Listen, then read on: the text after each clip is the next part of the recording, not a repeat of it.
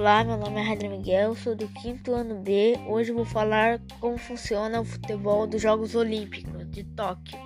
O futebol é a única modalidade com limitação de idade na Olimpíada.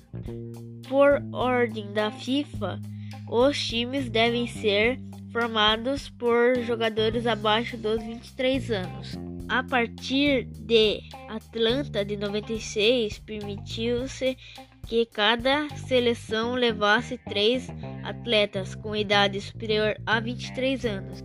Nas Olimpíadas de Tóquio, o Brasil foi bicampeão olímpico.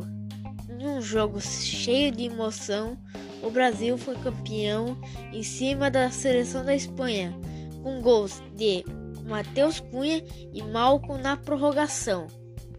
Com mais um ouro olímpico, a seleção brasileira tem agora sete medalhas, sendo duas de ouro, três de prata, duas de bronze. A seleção brasileira se tornou a seleção com mais número de medalhas.